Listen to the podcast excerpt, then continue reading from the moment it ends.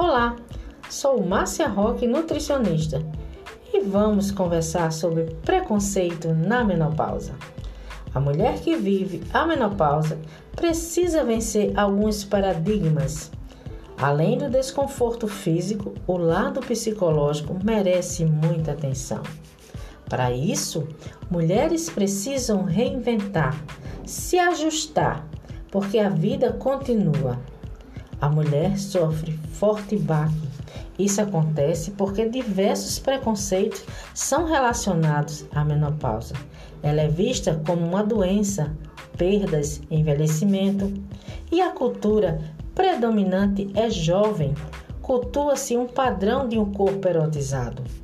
Para viver uma menopausa sem maiores problemas, é importante se informar. A menopausa é uma fase normal da vida da mulher, mas pede mudanças.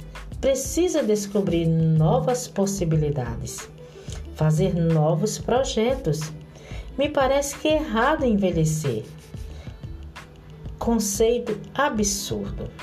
Cuidar de mim é uma responsabilidade que eu tenho comigo e com aqueles que estão ao meu redor. Fingir que o tempo não passa é um peso horrível de carregar, especialmente porque cada fase do amadurecer traz lindos momentos. Envelhecer é um privilégio.